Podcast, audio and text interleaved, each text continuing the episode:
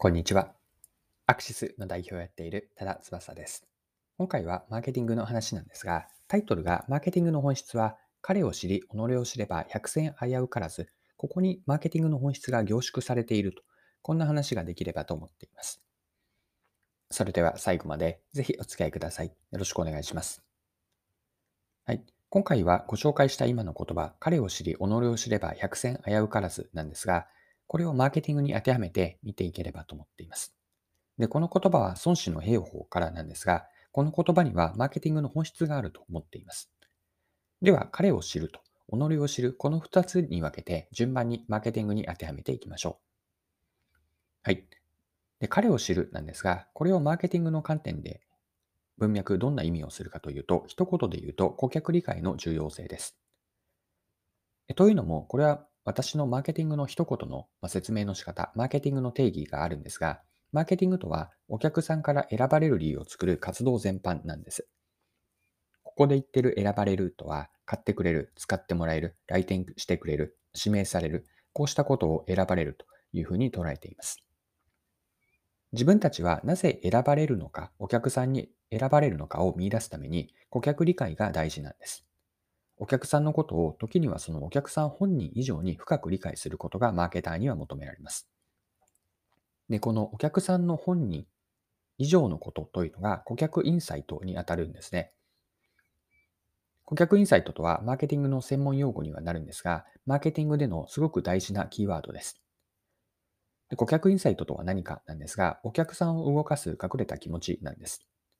普段はお客さん本人も認識していなかったり、まあ、自覚できていないんですが、何かしらの働きかけ、きっかけによって、そうだと気づかされれば、それが買うなどの行動につながる奥にある感情なんです。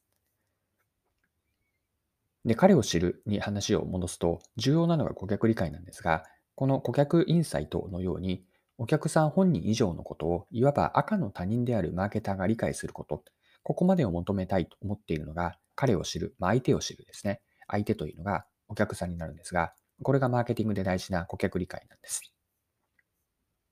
はい。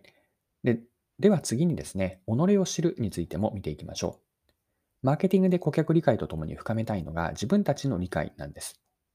で自分たちの理解とは何かなんですが、具体的には次のようなお客さんに提供する商品やサービス、これをどれだけ深く理解しているのかというのがマーケターとしては大事なんです。で、己を知る、まあ商品やサービスのことを知ると。それはどんなことかというと、商品やサービスの機能やスペックがまずそうだし、機能だけではなくて、どう使えるかという利用シーン。でさらに、使うことによって、どんなベネフィット、便益が得られるのか。または、開発された背景とかストーリーですね。ここに作り手の思いをしっかりと知ることも大事だし、まあこれらをトータルをして結局のところこの商品やサービスはお客さんにどんな価値を提供しているのか、ここまでを己を知るという意味で自分たちの理解、自分たちが提供する商品やサービスの理解を知るんです。で特に、うんと、最後に言った、どんな価値を提供しているのかというのが大事で、これを一言で言えば、お客さんへの本質的な提供価値を理解する重要性、これが己を知るということでのことのマーケティングへの当てはめなんです。はい。で、ここまでマーケターの役割というのは、彼を知ると己を知るの2つ順番に見てきたんですが、お客さんのことと、まあ、商品、まあ、提供価値の両方の理解なんです。で、ここからですね、私が思うマーケターの役割とは何かについても見えてくると思うんですが、マーケターの役割を一言で今回の文脈で言うと、マーケターとは恋のキューピットであれと。こんなことを思ったんです。ま、両方のこと、つまりお客さんのことと自分たちが提供する商品やサービスのことを深く知っているからこそ、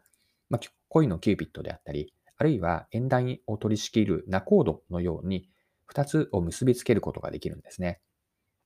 それによってお客さんの幸せとか成功に貢献をし、それが巡り巡って自分たちの会社であったり、自分の成功、成長につながっていく、つなげていく。これがマーケターの役割で、もう一度一言で言うと、マーケターとは恋のキューピットであって、何を結びつけるかというと、お客さんと価値、商品、サービスを提供する価値で、お客さんや商品と、まあ、この2つをこう結びつける役割というのがマーケターなんです。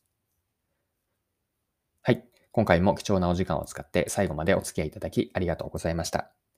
これからも配信は続けていくので、よかったら次回もぜひよろしくお願いします。それでは今日も素敵な一日にしていきましょう。